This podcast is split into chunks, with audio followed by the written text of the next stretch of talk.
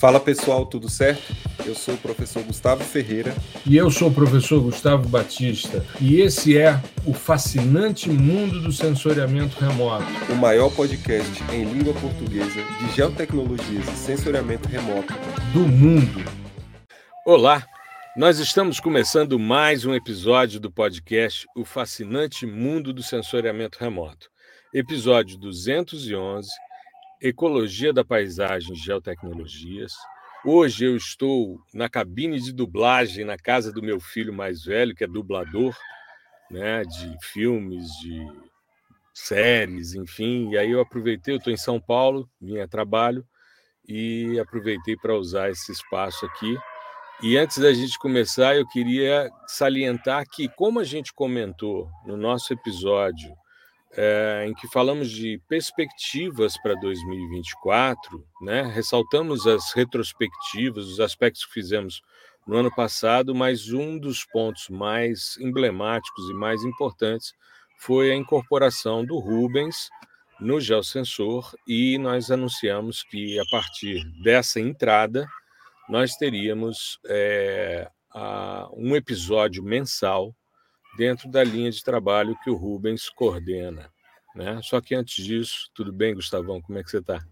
Falei, professor, tudo certo. Né? Hoje é o dia, é a estreia do Rubens como MC. Como MC, MC mestre de cerimônia. O condutor aqui desse, desse episódio. Tenho certeza que vai ser muito legal. É, até pelo, pelo próprio nome, assim, né, para gente que é formado em geografia, né, pa, paisagem é um, um conceito, uma categoria do espaço geográfico, né, e é claro que nós temos entendimentos que são que diferem um pouquinho, mas é, a ideia é agregar em termos de conhecimento. Eu tenho certeza que a gente vai conseguir isso até o final do episódio. Maravilha, maravilha. Mas, tudo Gustavo, bem, esse é o barato da paisagem, tudo bem?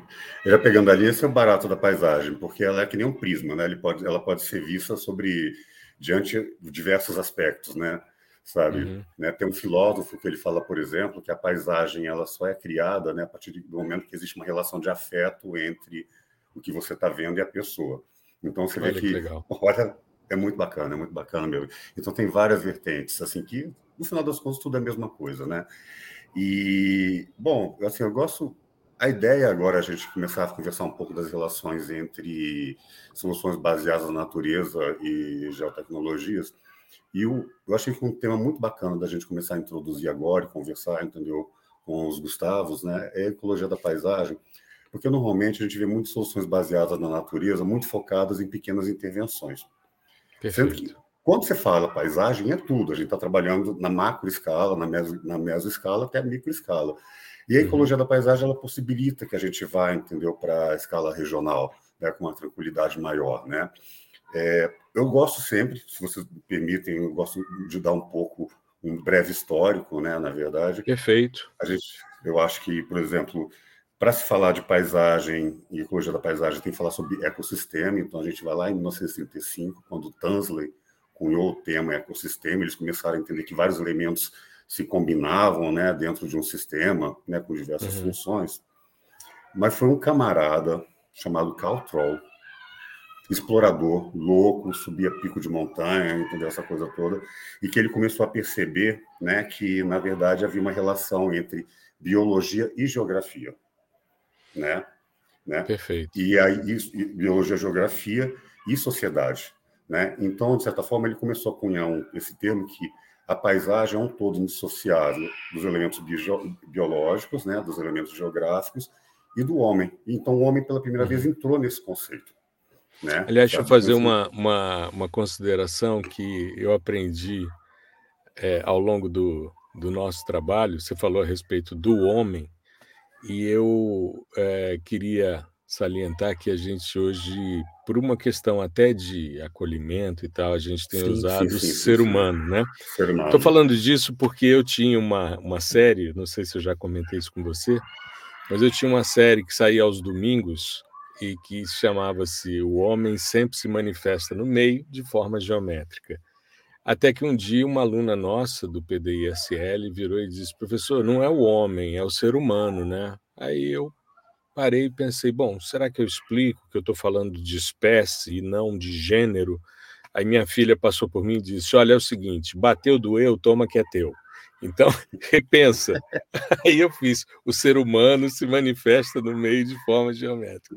Eu não, acho muito legal porque a gente é, não, eu acho muito legal porque a gente. Foi tá ato falho meu também, na verdade, porque eu também eu tenho esse cuidado. Agora que saiu aqui, né? Eu não sei. né? Sabe? Não, mas faz parte. Eu acho que a gente está aprendendo, em constante aprendizado. Eu acho que o grande barato desse momento que a gente vive é justamente a gente estar tá em constante aprendizado, inclusive com visões consolidadas e muitas vezes preconceituosas que a gente carrega. Né? E eu acho isso uma benção. Mas diga, meu amigo, desculpe te interromper. Não, não interrompeu muito bem. né? Mas, na verdade, tem um camarada que é o Richard Foreman, né? Uhum. que realmente trabalhou na ecologia, amadureceu, vamos dizer assim, trabalhou esse termo da ecologia da paisagem a partir da década de 80, principalmente, vamos dizer assim, né? que aí ele começou a trabalhar entendeu, a paisagem como um mosaico, né? constituído por vários elementos, né? e esses mosaicos eles se combinam, né? é, inclusive de, é, em diversas formas e estruturas, em diversos ecossistemas, inclusive fitofisionomias, né? Então, em diversas começa... escalas, provavelmente, né? Que aí o, o, lado geográfico vai se aproximando, né, Gustavo? Sim, é, então, a, a, até quando o, o Rubens falou da questão ligada mais à escala regional, né?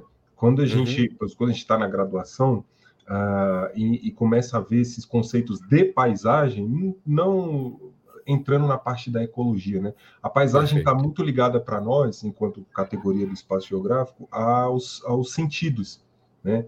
É aquilo uhum. que você consegue enxergar, você consegue tocar, né? A paisagem tem cheiro, enfim. Então, é, Beleza é, cênica, né? Isso, é, é como cênica. aquilo se, é, se interage né, com os seus sensores, né, com seus sentidos. É o que aquilo causa é, no, no, no, indivíduo, sabe? Então é, é, muito ligado a esse tipo de percepção. E aí quando você traz esse, é, essa, essa visão mais macro do que é paisagem, né, a, é, a gente acaba agregando isso ao, ao nosso conhecimento, né? Então você tenta identificar esses, é, essas questões, esses critérios, essas variáveis, né, de percepção de sentidos, mas numa escala regional. Né? Assim, isso para a gente é muito legal, em termos de integração. E, e, é muito interessante que o, o. Olha só que interessante, porque ele trabalha com três. É quase um ciclo né, que o Richard Forma ele, tra, ele traz, né, e outros autores também, que ele fala o seguinte: que a paisagem ela é composta por estrutura, função, e a gente pode começar a falar sobre serviços ecossistêmicos, e tempo. Uhum. Né? Uhum. Então, ele é esse ciclo em constante movimento e toda a paisagem ela é dinâmica por si só. Né? E, e, ou seja, o tempo, mudança, vamos dizer assim. Né? Então, na verdade, na verdade seria é, estrutura, função e mudança. E essa mudança ela pode ser positiva, como pode ser negativa, e tem todos os processos de degradação que a gente pode conversar um pouquinho também. Né? Uhum. Né? Mas o mais bacana que eu acho que me chama atenção às vezes, assim, principalmente agora que está muito na voga, né, assim, tipo, é, lagos sequestram mais carbono do que, entendeu? É, florestas, sei lá o que. Toda hora aparece uma chamada assim, né? Tipo, fungos sequestram carbono. E eu já fiz algumas postagens um pouco nesse sentido também, assim, que acaba a gente entrando numa linguagem muito quantitativa, né?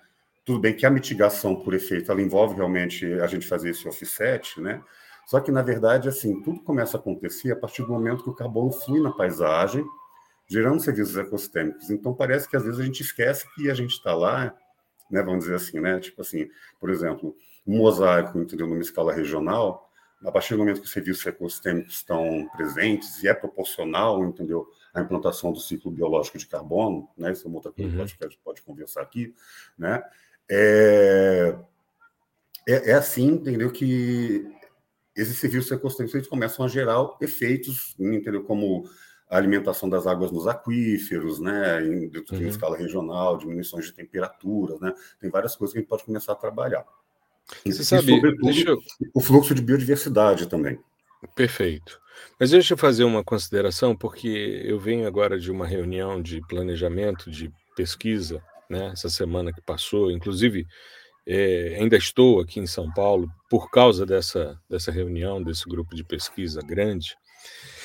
É, e essa questão é um aspecto muito, muito interessante. Por quê? Porque a abordagem é uma abordagem. Aliás, eu falei que eu estou numa cabine de, de dublagem, né? mas é, eu queria salientar que esse ruído está vindo do Rubens, porque ele mora em frente a uma praça. Então tem uma criançada brincando, o que faz parte e está tudo certo. É porque eu estou isolado aqui, mas ouvindo e está tudo legal. Mas o que, que acontece? Quando a gente pensa numa dinâmica é, metodológica, por que, que de repente os caras estão falando tanto de sequestro, tanto dessa métrica carbono? A, a nossa discussão, por exemplo, é, são os créditos de biodiversidade, e muitos perguntam, mas por que, que o carbono é proxy de tudo? E a gente precisa de uma métrica para quantificar e depois a gente precisa qualificar essa métrica usando os diversos componentes ecossistêmicos. Então, por exemplo, você falou a respeito dos lagos. Nós estamos agora fazendo um estudo é, numa área de um milhão de hectares na Amazônia, na região de Barcelos, né, ao norte de Manaus, Rio Negro, depois de Anavilhanas é uma área belíssima e que tem as florestas alagáveis. E a estimativa inicial de dióxido de carbono equivalente, que é a métrica usada pelo IPCC no mercado de carbono, né, que o, o mercado de carbono se apropriou do IPCC nesse sentido, que é você colocar tudo em termos de gases de efeito estufa, em termos equivalentes a CO2, e é, valorar a partir de e é interessante porque quando a gente fez o estudo em Presidente Figueiredo, que foi a nossa prova de conceito o ano passado, que o Gustavo participou e que nós conversamos também a respeito, Rubens, nós chegamos a um valor médio de 600 toneladas de CO2 né, equivalente por hectare. Quando você vai para as áreas de floresta alagável, isso chega a uma faixa de 1.100 a 1.600 toneladas de CO2 equivalente por hectare nessas áreas, porque elas funcionam. Aí a gente, aí os caras começam a, a pirar, né? Pô, mas por que uma quantidade tão grande? Eu falei, é igual mangue, porque você tem ali a deposição de matéria orgânica e o, a concentração desse carbono nesse contexto. É fantástico o processo, é fantástico. Mas o que, que acontece? O, o professor Jader Marim, né, que está dentro da nossa discussão científica também, faz parte desse board de especialistas, que é professor titular aposentado da UNB, o Jader usa sempre o exemplo da floresta negra, que é uma floresta que está em pé, que tem vegetação, que tem biomassa, mas que não tem vida. Que não tem vida, é uma floresta morta. Então, quando você começa a ver fauna, e aí você começa a ver cadeia alimentar, os predadores de topo de cadeia, você começa a qualificar o seu, o seu bioma. Quando você começa a ver as dinâmicas de fluxo d'água, como você bem falou, de, de, de, infiltração, né, e o carbono como proxy desse elemento importante do ciclo hidrológico, você começa a qualificar, ou seja, esse ecossistema tem uma dinâmica e presta esses, esses serviços uma, ecossistêmicos de forma muito mais ampla. Né? E uma propensão a prestar maiores serviços ecossistêmicos. Por quê? O que acontece? Né? Perfeito. Né? a qualidade da matéria orgânica, entendeu, que é assimilada, entendeu, dentro desse lago, né? Que é, porque, por uhum. exemplo, que a gente chama de ácidos úmicos, né? Perfeito. Né? Que, são, que, é exatamente aquele efeito assim, que quando você degrada, por exemplo, você tem aquelas folhas que caem no solo, né? Que são a serrapilheira. A serrapilheira uhum. tem um tampão no solo, a lignina é degradada, aí a gente vai conversar um pouco sobre os fungos e as micorrizas e tudo isso, entendeu? Começa a gerar uma cadeia e começa a gerar uma quantidade muito maior de carbonos, Perfeito. de carbono. É, e aí acaba exatamente assim, como, como, se a estrutura molecular daquela daquele carbono que está ali fosse mais pesada, vamos dizer assim, né? Então, por isso uhum. que vai uhum. acabar gerando, entendeu, é, maiores quantidades, né? Fora o tempo, né? Que aquilo ali, entendeu, está sendo acumulado, né? Perfeito. Mas, mas antes, porque já está entrando na função, né? Mas vamos voltar um pouquinho para a estrutura, né? Porque a função ela pode estar ali parada, pode estar perfeito, o lago está ali. Mas se o lago está ali isolado, não vai me adiantar de nada. Por quê? Porque esses serviços ecossistêmicos eles têm que fluir. Né? A gente, por exemplo, vamos três básicas estruturas da paisagem. né? manchas ou grandes manchas, né? Então, por exemplo, uma grande floresta, uma grande unidade de conservação. Uhum. E não vamos nos enganar, por exemplo, tem alunos lá na pós-graduação de Belém, então você pensa assim, ah, porque às vezes a gente, tem, a gente tem a ideia que é, ah, não, é tudo uma grande manta, mancha, uma grande mata. Não, tem corredores ripários, né? Uhum. Aí, no meio disso, entendeu? Você tem perfurações de garimpos, entendeu? Em toda aquela estrutura, tem efeito borda, né? Assim, é um mosaico que não necessariamente é tão heterogêneo quanto a gente acha. Né? Então, é e tem áreas, Nessa área, por exemplo, de Barcelos, a gente tem campos amazônicos que são áreas de gramíneas, que não tem árvore. Errado. E a biomassa e, viva abaixo do solo é pequena. Poucas então, pessoas falam você... isso, mas assim, tem toda uma parte da, da, da, da Amazônia que é cerrado savânico. Né? Perfeito. É, exatamente. E então, por exemplo, você tem que identificar esses hotspots, uhum. né? E quanto maior, realmente foi a incidência de carbono, biodiversidade, tudo acontecendo nesse hotspot, maior a propensão dele de gerar serviços ecossistêmicos, né? Uhum. Inclusive serviços ecossistêmicos vinculados às redes de micorriza no subsolo, que esses são, na verdade, os grandes canais que fluem, vamos dizer assim, né? Vamos pensar bem. Maior a uhum. capacidade de drenagem, mas eu preciso ter conectores também. Perfeito. Então a gente vai falar sobre os corredores ecológicos, né? Para quem está uhum. né, conversando aí. E para quê? Para que, de certa forma, né, aquela biodiversidade ela possa fluir até outra mancha, né, ou até mesmo entendeu, um núcleo urbano, né, e com devido manejo eu posso fazer, como é a gente fala sempre o caso de Medellín, que propôs 30 corredores, né, e uhum. enquanto a América do Sul toda esquentou, Medellín ficou 2, 3 graus abaixo da temperatura normal da cidade. Olha aí. Né, porque em 2016 eles propuseram 30 corredores ecológicos, mas tudo isso dentro de uma de uma articulação regional, entendeu, com o corredor do, do Rio Medellín. Né? É, Medellín tem uma, uma estrutura tem uma estrutura bem, bem interessante que é uma eficiência nos serviços públicos. Eles têm uma organização muito, muito diferente do que a gente encontra. Os órgãos estão todos centralizados e interligados, então você não tem repetição de esforço. Você tem é, uma, uma estratégia conjunta para melhorar a cidade de forma integrada.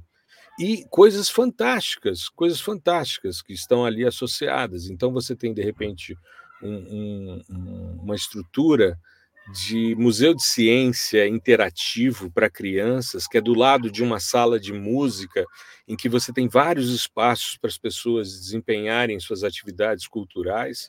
E que Isso foram implantados tudo... nas comunidades mais carentes, mais vulneráveis. Exato, e tudo interligado às comunidades mais carentes que ficam nas áreas montanhosas, como as comunidades que existem, por exemplo, no Rio de Janeiro. Né? Tudo interligado por teleférico, você tem integração, então você pega o metrô, pega o teleférico, as escolas, ou seja, uma cidade extremamente interessante. Eu estive lá no evento da Celper, o evento internacional da, da Associação Latino-Americana de Especialistas em Sensoriamento Remoto. Isso antes da pandemia, teve um evento mundial, de, o, o internacional, que junta todo mundo da, da América Latina, e foi em Medellín. E eu, fiquei, eu tive uma grata surpresa, uma cidade muito encantadora. Sem falar, claro, das, das obras de arte do Botero, numa praça central que, que pô, maravilhosa. Né? Então, cultura, arte, é, meio ambiente, qualidade, eficiência em serviços públicos é um exemplo a ser seguido. Mas, Gustavo, e com relação a essa questão de mapeamento desses corredores, eu queria que você fizesse esse contraponto Isso junto a. Juntamente com a avaliação da eficácia desses corredores. Isso. Em relação a, ao sequestro de carbono. Bom, então, é, dado o, o, a escala, né, é, não, não tem como você fazer isso de forma. Né, campanhas de campo e tal, fica meio inviável. Você tem inúmeras, inúmeros, inúmeras metodologias para conseguir estimar esse tipo de coisa via sensoramento remoto. E aí, o, o, dentro da caixinha sensoramento remoto, você pode, você pode escolher um tipo de dado específico ou abordagens híbridas, que é o que acontece na maioria dos casos, né? Você encontrar por meio de sensoramento remoto ótico refletido, é, microondas, uma integração que corresponda ali às estimativas, seja de, de, biomassa ou de carbono equivalente, né, no, no ali no, na superfície. Agora, o, o, existem inclusive né, é, produtos já prontos para isso, de, uhum. da, da, NASA, Agência Espacial Europeia, que cobrem. Os datasets, todo, né? Isso, o, os datasets de, de biomassa, né, que cobrem todo o globo. Né? Claro, e, e, sobre, e sobretudo, e agora fala um pouquinho sobre. O, existem também expectativas sobre o carbono sobre o solo, carbono orgânico, né? Absurdo. Sim, é, tem a, a iniciativa do, do, do, MAP Biomas, por exemplo, né? Uhum. Que tá, oferece isso para o Brasil, é, é claro. É, como, de 0 a 30 centímetros, né? Carbono um orgânico do solo. É. Só que ali é uma junção, aí é, o, o, negócio é, é, mais legal ainda, porque você tem o, o, esquema do sensoramento remoto, dos dados de sensoramento remoto, e dados também de, de é, dados químicos, né, de, de, solos ali que foram coletados naqueles locais. Então você uhum. tem bibliotecas, né, que tratam das características de determinados solos, e aí você incorpora tudo isso no modelo. Então é, a, a integração ela faz parte de toda essa cadeia. Né? Então, então, você é possível. Pode... Então... Levantei a mão. É, é muito interessante. Então é possível, por exemplo, Gustavo, então você ter uma estimativa do carbono orgânico, da matéria orgânica sobre o solo. Perfeito. Sim. Você pode estimar a que, biomassa viva uhum. a partir de, da, da, literatura e a partir do above ground, né, da biomassa viva acima. Você pode estimar o que está abaixo. E você pode pegar o carbono orgânico decorrente de necromassa, que foi incorporado a partir da serrapilheira, a partir desse dataset, que tem dado bons resultados, principalmente no contexto amazônico. Eu tenho uma ex-orientanda de doutorado que hoje é professora na Universidade Estadual de Feira de Santana, Deorja, e ela é do grupo do Mapioma Solos, e ela estava me dizendo, a gente esteve juntos em Manaus no final do ano, no evento da CELPER, e ela estava me dizendo que apenas no contexto da, da caatinga a amostragem ainda não é tão eficiente quanto nos outros biomas, mas nos outros tem dado resultados muito interessantes. E na prova de conceito, na primeira etapa, nós conseguimos uma, uma relação muito boa. Depois deu uma mudada com a segunda, a segunda amostragem, aí teve um, um valor um pouco maior, mas mesmo que o nosso dado seja no dataset menor, você tem uma abordagem mais conservadora, o que é muito interessante quando existe tanta discussão sobre greenwashing, principalmente na, em mercado, quando você trabalha com ativos. Né? E hoje existem datasets também que eu acho que é bem interessante a gente pensar, Rubens, porque você, na sua tese, eu posso falar com muita tranquilidade, porque eu fui co-orientador de doutorado do Rubens. Né? Me faltou e oriento, Me faltou é, E, e oriento o Gustavo hoje. Então, é, eu fico muito confortável aqui de estar com dois amigos e dois orientandos, né, que pessoas que fazem parte da minha trajetória acadêmica. O Rubens trabalhou com modelos de CO2 flux para estimar o, o, sequestro e, consequentemente, o ciclo, o fluxo de carbono na atmosfera. E hoje existem datasets, Rubens, específicos de fluxo, que seria muito interessante a gente testar, sabe? Não, então, uma... isso é maravilhoso, mas o que, o, que, o que eu só queria chamar a atenção, entrando já um pouquinho na função, uhum. a gente pulou trampolins ecológicos, né? mas assim, dentro da, da estrutura. Mas rapidinho, gente, trampolins ecológicos são pequenas manchas que estão próximas, que eu faço que, é, vamos dizer assim, a biodiversidade ela pode pular que nem uma pedrinha no lago. muitas vezes eu não tenho capacidades, entendeu? Eu não consigo todo estabelecer com uma linearidade de um corredor ecológico. Mas a uhum. questão é que boa parte dos serviços ecossistêmicos é, ocorrem, entendeu? No carbono abaixo do solo, quando a matéria orgânica é assimilada, que cria uma substância que a gente chama de ácidos úmicos, né? Que, uhum. cara, é que vão criar os macroporos que vão ter a drenagem, vão criar os microporos que absorvem a água para os períodos de estiagem. Então, você pega ali aquela caatinga, você pensa assim, nossa, como é que essa vegetação está sobrevivendo aqui tudo? É porque passou o ano inteiro estocando a água na matéria orgânica ali, e aí quando uhum. vem a seca, ela está lá com a água dela para que ela possa sobreviver.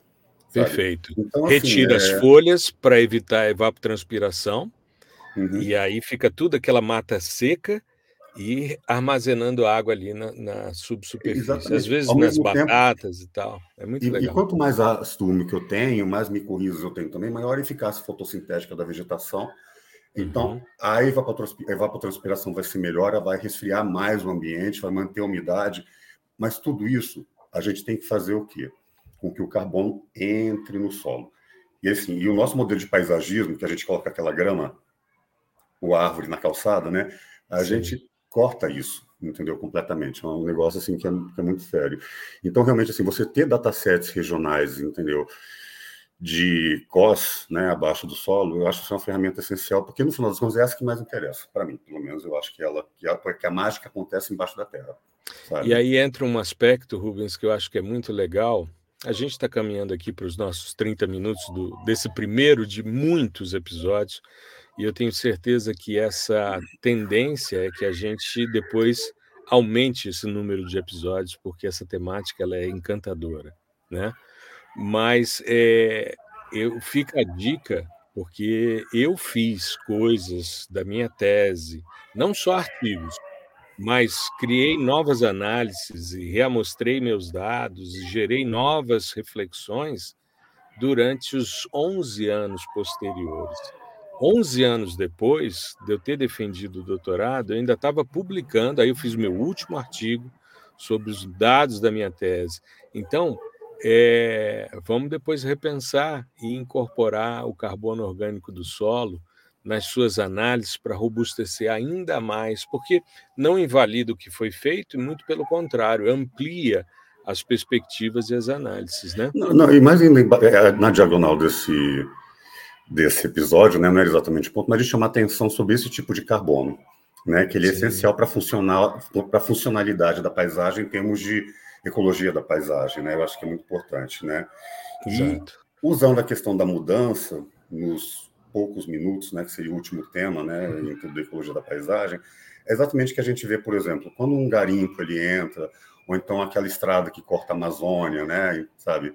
Isso às vezes é, é um pouco perverso, porque você gera efeitos de borda e você começa a impactar a biodiversidade, né?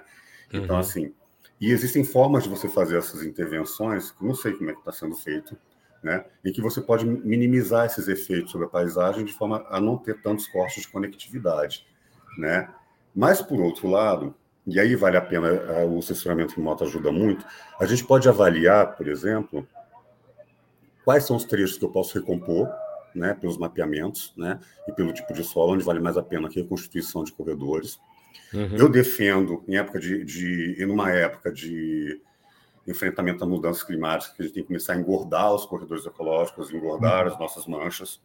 Perfeito. Sabe? Porque o que a gente tem hoje já não dá não está dando conta, sabe? E até criar, né?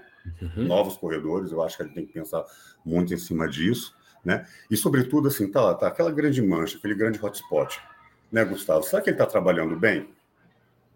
Será que tem como analisar? Dá um Muito fechamento aí para gente. Tem como melhorar a eficácia de uma coisa que a gente acha que está sempre bem?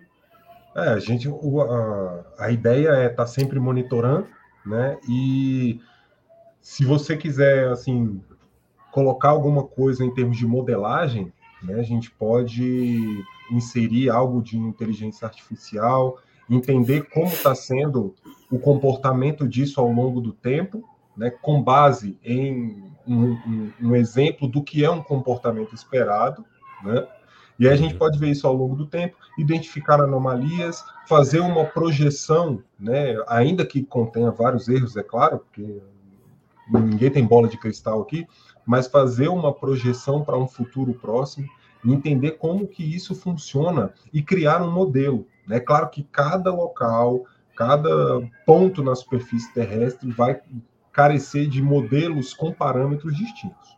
Cada é, país a, gente pode, a gente não pode generalizar. Né? Existem modelos generalistas que é, calculam, é, é, enfim, inferem o comportamento global, beleza, mas aí eles vão, quanto mais generalista, maior vai ser o erro, né? Então, se, se a ideia é você realmente é, capturar o comportamento ali do que você está tentando analisar, é ideal você trabalhar nessa perspectiva local, né? E eu, assim, isso é mais é, é uma, uma coisa minha, eu prefiro trabalhar com vários modelos que capturam comportamentos de locais específicos do que um que generalize para todos esses, né? Nesse Perfeito. contexto aí. Eu acho Perfeito. mais... É o, eu vou... o Steinitz. Ah. Não, diga lá, diga lá. Não, o Carl Steinitz, né, que é um das referências em geodesign, é a referência, né? Ele fala uma coisa interessante, né? Ele fala assim que realmente assim a escala regional ela é a melhor escala para você começar a trabalhar em termos de plano geral, mas ela tem um probleminha, ela mascara problemas locais. Perfeito. Então você tem que ter essa, essa, essa seriedade, entendeu? A propor o regional, sabendo uhum. que você vai ter que chegar até o local, porque alguma coisa ali você está passando batido. É, a gente viu isso, por exemplo, agora na dissertação do Gabriel, que está desenvolvendo o mestrado comigo, e ele está vendo o quanto se perdeu de ativos de biodiversidade a partir do desmatamento da macro de 2010 a 2023. E é interessante porque ele está vendo isso em unidades de conservação, terras indígenas e áreas não inseridas nesses dois tipos de, de uso e, e conservação, né? e uso e cobertura. E é interessante porque quando a gente vai chegando nas unidades de conservação, mais na transição e mais próximas do cerrado, as análises que são feitas a partir das métricas amazônicas já não começam a responder tão bem porque se você for pensar em termos de cerrado, você vai ter dois terços da biomassa viva abaixo do solo. Então você começa a ter que mudar o olhar e começa a ter que ajustar em função da diversidade ecossistêmica.